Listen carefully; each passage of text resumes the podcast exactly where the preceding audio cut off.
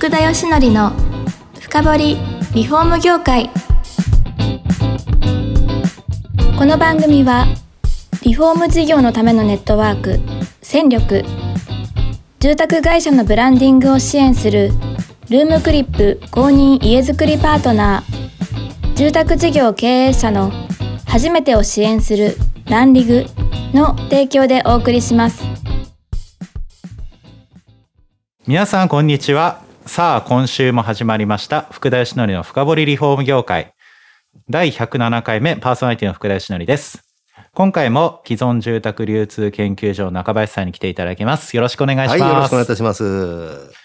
いやーやっとストックが出てきましてですね。はい、そうですね。ええでも新築バンバンバンバン売ってるわけじゃないですか、はいストック何それみたいな。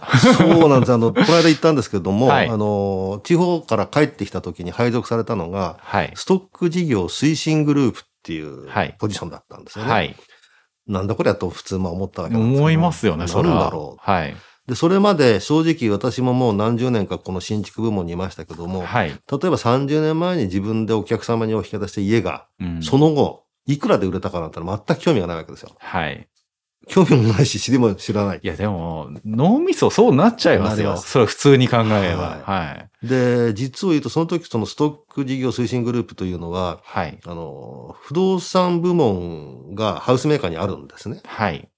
なんとかハウス不動産ってのある。ああ、ええでそこ何やってるかっていうと、売上の8割があのアパートの管理なんですよ。ああ、ではい。アパートの管理はいなぜやってるかっていうと、まあ、いわゆるサブリースをするう部分。ん。お客様にね、アパートをお建ていただくにあたり、全部サブリースします。だから安心してお建てくださいっていうのは、まあこれ、うちだけじゃなくて各ハウスメーカー全部持ってるんですけど。はい。で、その不動産で売上の 2, 2割ぐらいが仲介なんですけどもなるほど。はい。私、その部署入って何をやったらいいんですかって自分で考えろって言われたんですよ。はい、わかりました。まずは自分が売った200件、私実はお客様はい10年でお世話させていただいて、ええその人たちにダイレクトメールを出して、はい。ヒアリングをしようかと思ったんですね。はい。皆さん方のところに、うん昔お世話になって中林ですけど、今50過ぎてこっち帰ってきまして、ちょっと皆様方とご挨拶したいんで、はい。で、200件でダイレクトメール出したら、2割が戻ってこなかった。はい。届かなかった。ということ、は、何十年か家を売ってて、そのうちの2割ぐらいが、もう自宅を処分されてたんですよね。意外と処分してますね意外と多いな。200分の20。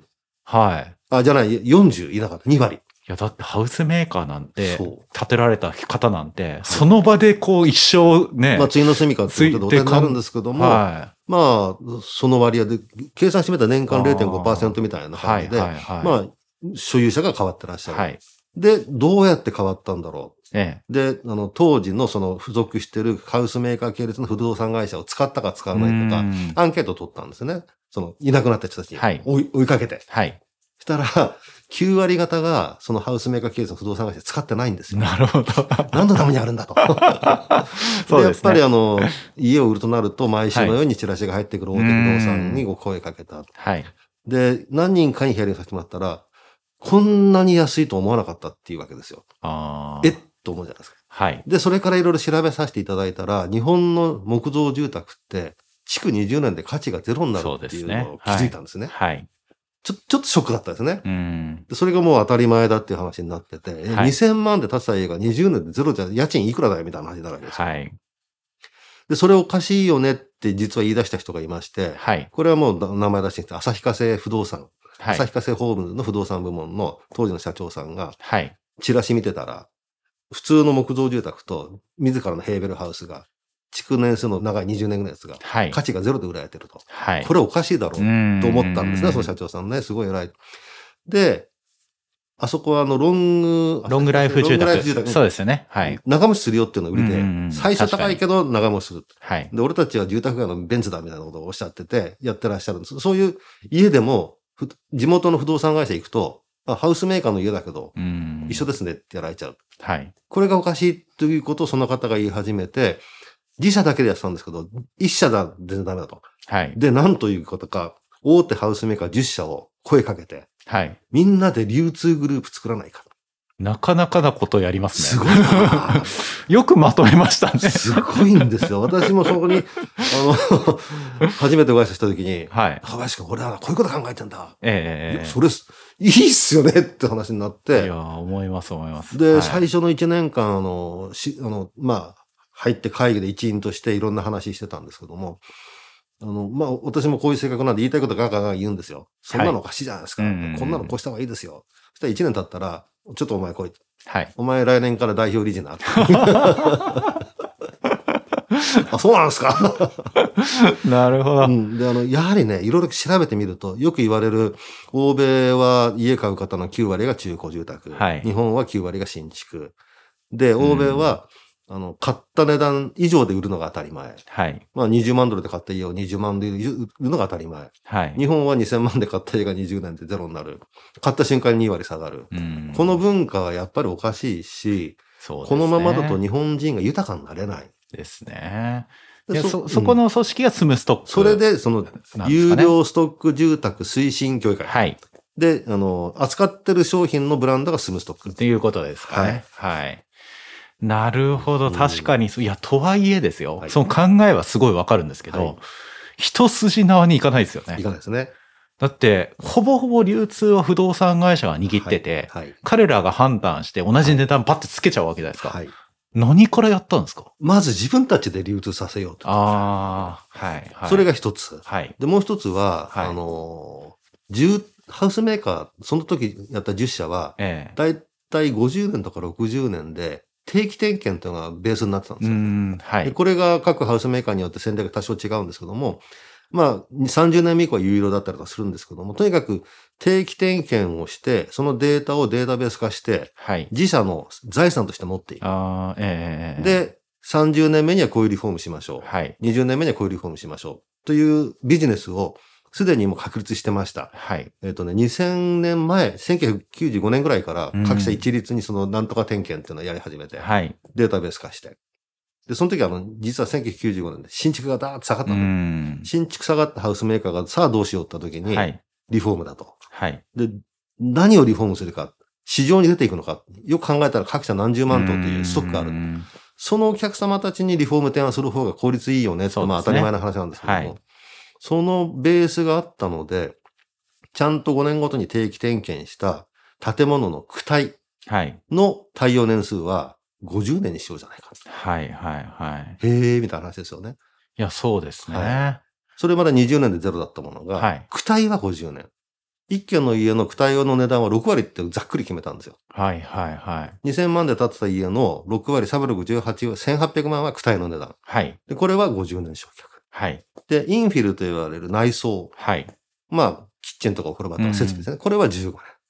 これで査定をします。はい。査定しただけじゃダメですよね。査定したらその値段で自分たちで売ろう。いや、そうです。売れなきゃ意味ないですよね。はい。そこがポイントなんですよね。ええ。で、その売る人間も自分たちで教育しよう。はいで、。その売る人間っていうのは実はハウスメーカーっていうのは元新築営業が不動産仲介やってたりとかする人間がいるわけですよ。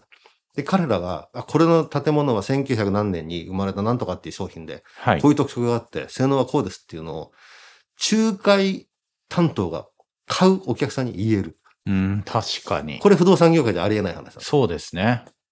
この物件は徒歩何分、地区何。年以上。いや、でも同じね、ぐらいの、あの、あれです、床面積の建物が、築年数も一緒ぐらいのあって、はいなんでこっち高いんですかって言われるのをはい。論破するわけですね。こうだからです。で、あのスムストック査定ってよくできた査定でしてね、ええその間取りまで見ますし、収納量がどうだとか、はい通風がどうだとか、最高がどうだとか、動線がどうだとか。はい。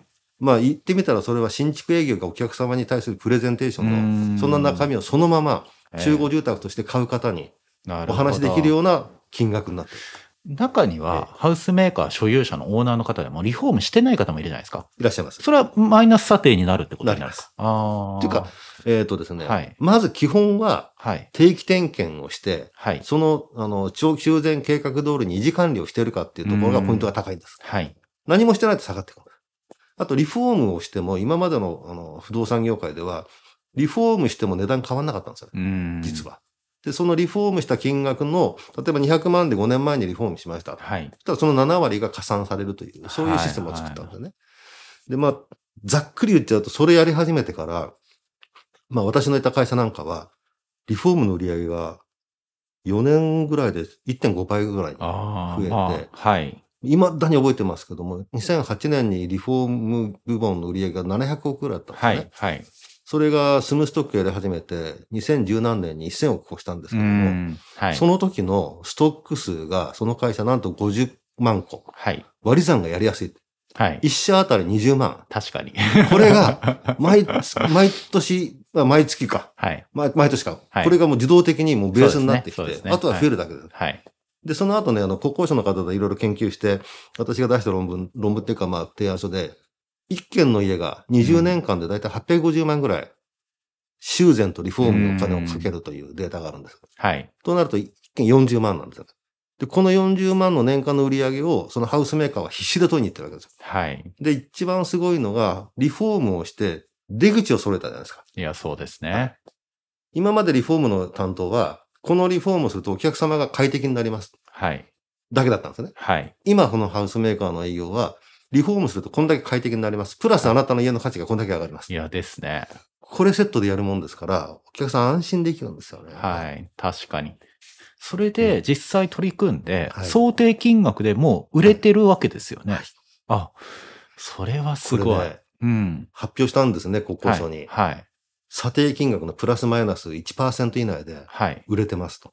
1%以内？ありえないじゃないですか。すごいですね。それだけ説得力あったんですね。なるほど。これあの世間ではまだあのあまり有名じゃないですけど、その業界の中ではう、ん。スムーストック査定なんつったってあんな高い値段で売れるわけないだろうというのは一般的な発想です。で、特に苦労したのが、系列の不動産会社の優秀な営業マンっていうのは、はい。優秀な営業マンっていうのは売り上げが上がる営業マンなんですけどね。ええ物をさばくのが上手なんですよね。はい。っていうのは売りに出して売らないとスコーンって値段下げるわけですよ。はい。でそれがお客様のためになってるかどうか。なってないと思うんですね。うんただその営業としては手離れが早いから。その営業マンにこのスムーストックの査定の研修をしたときに、はい。そう反発食らいまして、はい。こんなの業界の常識を、ね、全然ないがしにしてる。こんなんでうまくいくわけがない。はい。まだ優秀なやつはそれ言うもんですから、はい。でその時はまだ僕も不動産としては素人なので、うん。君たちのやり方はそうだったかもしれないけど、これからはこうだっていう論理のすり替えをして、はい。試しにやってみてくれと。はい。で僕は新築営業マンずっと何年もやってきて、はいこの理屈で言ったら絶対中古でも売れるから、うんすごいやつが出てきました。ええいや、そうですね。そうやって実際にでも価格に転嫁されたのと、でもハウスメーカーさん以外のものだってはいしっかり作ってる建物あるわけじゃないですか。そうなんですよねい。や、そこにも、はい、だから同じような、まあ、やり方をね、ふあの、広げていくってことはあり得るわけですよね。あの、当時私はハウスメーカーの人間でしたから、はいその話を実は国土交通省の方に言われて、はい。あのひどいこと言われたんですよ。その、スムーストックのなんかすごいことやってそうだけど、所詮、えー大手ハウスメーカー10社の仲良しクラブだろう。へ なんでそんなこと言うんですかね。え。もうそれが有名なあの建築学上の有名な大学の先生ですからね。はい、はい。腹立ちましたね。ええで、ハウスメーカーだからできんだろ？はい。とか、ハウスメーカー元々の値段が高いからだろとかいろんなこと言われて、うん。じゃあそうじゃない家でもできたらどうします？みたいな話をして、はい。で、まあひ一つの提案書を作ったんですよ。それを、あの、中古住宅市場活性化ラウンドテーブルっていうはい国土交通省はいの委員に、まあ呼んでいただいて、はい。まあ、あの、そこにいろんな、ずすごいお歴々がいらっしゃるんですけどね。うん。住宅局長さんもいらっしゃったし、あと銀行さんのトップだとか、へ不動産鑑定業界だとか、サルベイ、サルベイでしたっけ？あの、えーまあ資金回収だとか、なるほどいいろんな方にいる中で、あの、私ぶち上げちゃって、はい。いくら中古住宅流通をね、活性化しようって皆さんおっしゃるけど、買う人の立場になってないよね。うん。買ってもいいものがあれば市場はできるんですよと。はい。買ってもいいものを作らないで、やれローンがどうだとか、リバースモーゲージだとか、そういうこと言っても始まらないでしょ、つって、はい。ダーって言ったらみんなシーンとなっちゃって。ああ、もうじ字が呼ばれないなと思ったんですけどね。いや、その通りって思ったんですよ。多分いやーその通りと思ったんでしょうけど、お前それ言ったらおしまいだろうってそういう雰囲気ありましたからね。いや、でも、いや、実際、あの、はいメンバーの中に、うんいわゆる財閥系の大手のはい。不動産会社の偉い社長さんいましたから、はい。こ こんな顔して不愉快な顔してましたけど、いや、本質だと思います、それが。まあ、それがきっかけでいろんな委員会とか呼ばれたんですけども、はいあの、私の言ってるのはシンプルに、今まで日本の住宅、戸建て住宅ね、維持管理するという発想がないんじゃないでしょうか。んいや、確かにその通りですね。はい。あの、はいオーナー、自分が買ったもんだから、好きにするのは俺の買っただろう。はい。あのマンションの場合はね、長期修繕計画と積立金があるんですけど、その文化を何とかしない限り、20年で価値がゼロってのは続くし、はい。で、それは国土交通省があの当時ストック事業がうんぬんかんぬん言ってましたから、うん。そこに力を入れない限り進まないんじゃないですかって話はずっとしてきたんですよね。なるほど。ねもうだって証明、ハウスメーカーで証明されてるわけですからね。そうなんです。やるべきですよね。はい。いやー、うんそれをですね、多分こう聞いてらっしゃるのは工務店さんとかが多いんで、はいはいはいこの方々にですね、じゃあどうすりゃいいんだって、この聞いてらっしゃる方は思ってると思うんで、はいこれもう時間になりましたね。次回にはい最終回で お話を、じゃあ来週最後のネタをできれば。出しますよ。いや、ここがね、もう聞きたくて多分しょうがないみたいなところに今来てますんで、はいお話、あの、楽しみにしております。はいそれでは、えー、今日も中林さんに来ていただきました。どうもありがとうございます。この番組は住宅業界に特化したコンサルティング会社ランリグが長年業界の今を追いかけてきた福田義則をパーソナリティに迎え確かな実績を持つスペシャリストを毎回ゲストにお招きしてお送りする番組です。